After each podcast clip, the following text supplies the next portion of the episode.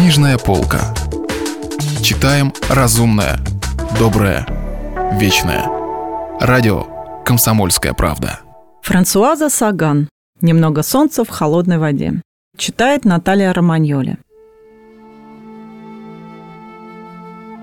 Душе Жили вспыхнуло негодование. Он отошел от окна и сел на край постели.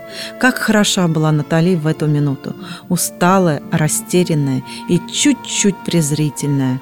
Он любил ее. «Ты звала меня?» Она с удивлением посмотрела на него, протянула руку.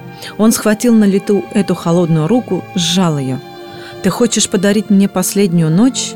Она слегка приподнялась. Он продолжал. А завтра ты мне скажешь, что не можешь так жестоко поступить с Франсуа, нарушить все его привычки и так далее, и уедешь, верно?» Преисполнившись гнева, он ждал, что она растеряется под ударом истины и смутится, пораженная его интуицией. Но она только пристально смотрела на него. И вдруг он увидел, как эти широко раскрытые глаза наполнились слезами, хотя ни один мускул не дрогнул на ее лице – и тогда Жиль понял, что ошибся. Со стыдом и чувством облегчения он бросился на постель рядом с нею и уткнулся головой ей в плечо. Говорить он не мог. Тогда она прошептала. «Боже мой, Жиль, какой ты эгоист!» «Я так испугался!» – ответил он.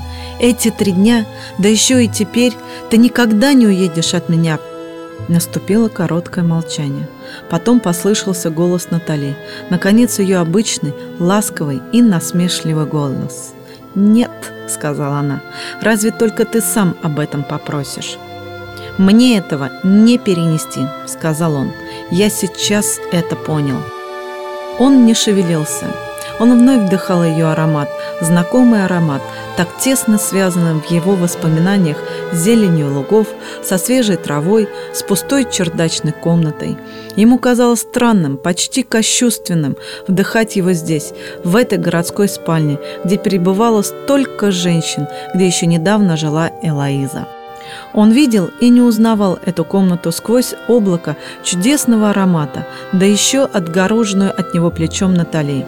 Он чувствовал себя тут чужим, как и эта перепуганная женщина. С таким же успехом они могли бы находиться в номере гостиницы, как бесприютные любовники, о которых поет Пиаф. Но ведь теперь он соединил свою судьбу с судьбой Натали. Они у себя дома. Откуда же это смятение? От чего так щемит сердце? И это не был панический страх, как в прошлые дни, не гнев и не огорчение, а что-то более глубокое, еще ему неведомое, что-то вроде предчувствия грозы.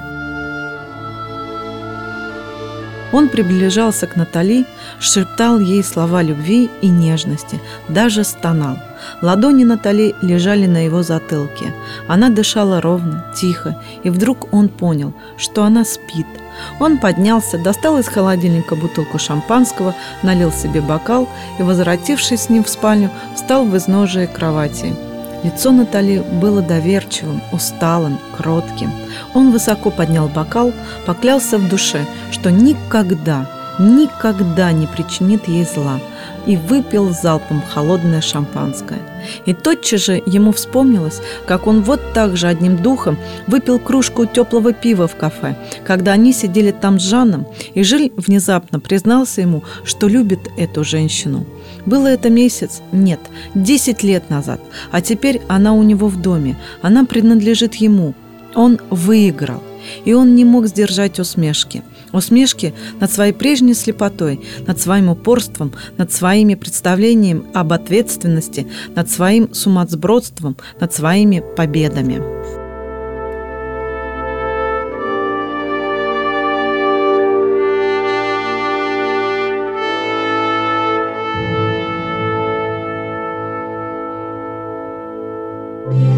Если вы пропустили главу любимого произведения или хотите послушать книгу целиком, добро пожаловать к нам на сайт kp.ru слэш радио раздел «Книжная полка». Книжная полка. Читаем разумное, доброе, вечное.